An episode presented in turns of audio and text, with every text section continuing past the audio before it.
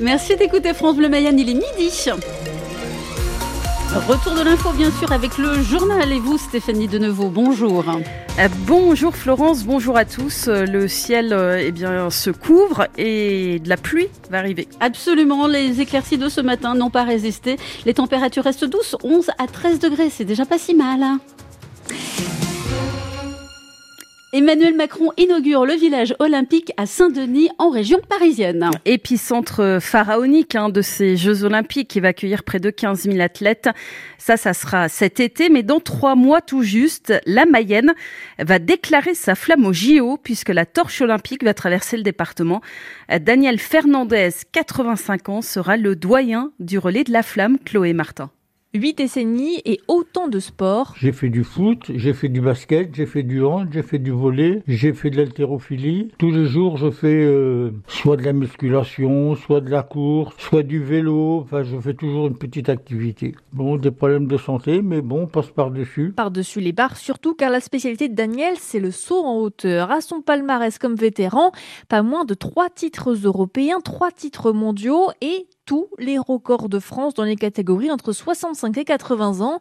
Alors porter la flamme. Bon, c'est rien, c'est courir, euh, je crois que c'est entre 200 et 300 mètres avec la flamme qui fait 1 kg 250. Sur un parcours pas encore connu. Je lui ai dit, me mettez pas dans la galère. La galère, c'est une grande côte qui y a Mayenne, qui part du pont du bord de la Mayenne jusqu'en haut, quoi. Dans tous les cas, Daniel compte bien savourer chaque pas. C'est un moment exceptionnel. C'est même pas dans mes rêves les plus profonds. Jamais je n'aurais pensé euh, porter la flamme. Ben non. Et plus qu'une flamme, ce sont les valeurs olympiques qu'il veut porter. Le rapprochement entre les peuples. Quand on est sur un stade comme ça et qu'on voit toutes les nations, on se dit mais comment est-il possible qu'il y ait des guerres, quoi?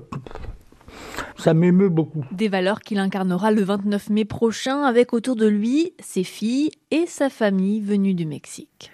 Voilà, et euh, donc euh, sachez que ce matin, hein, nous recevions Alain Gelès, euh, ancien directeur du Comité national olympique et sportif français.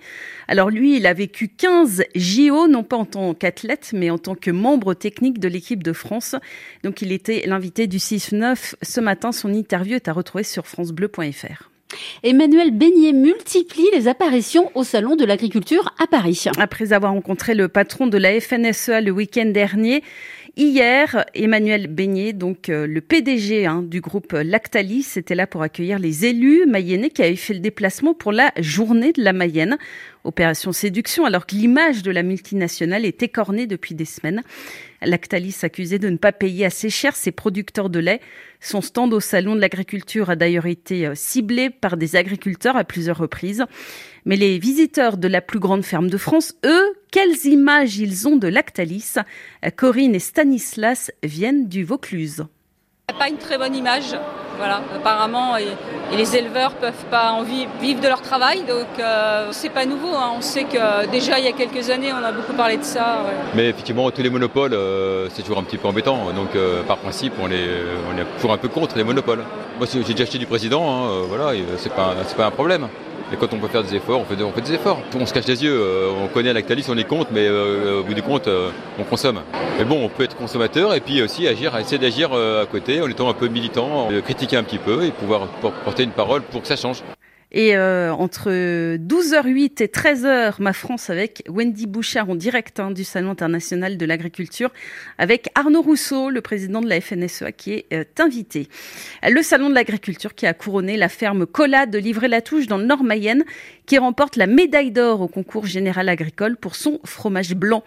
Le fromage blanc que vous mélangez peut-être hein, à midi pour le dessert avec un fruit. Le classement des fruits et légumes préférés des Français vient de sortir. La pomme arrive en tête, suivie de la banane et de la fraise.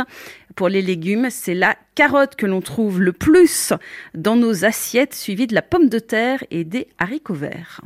Une liberté qui ne pourra jamais être remise en cause. C'est la liberté d'avorter en France qui va être euh, écrite noir sur blanc dans la Constitution, puisqu'après les députés, les sénateurs ont dit oui à une très large majorité à l'inscription du droit à l'IVG dans la Constitution, mais le combat pour la liberté des femmes de disposer de leur corps continue. C'est ce qu'assure la rapporteure du texte, la sénatrice Agnès Canaillé.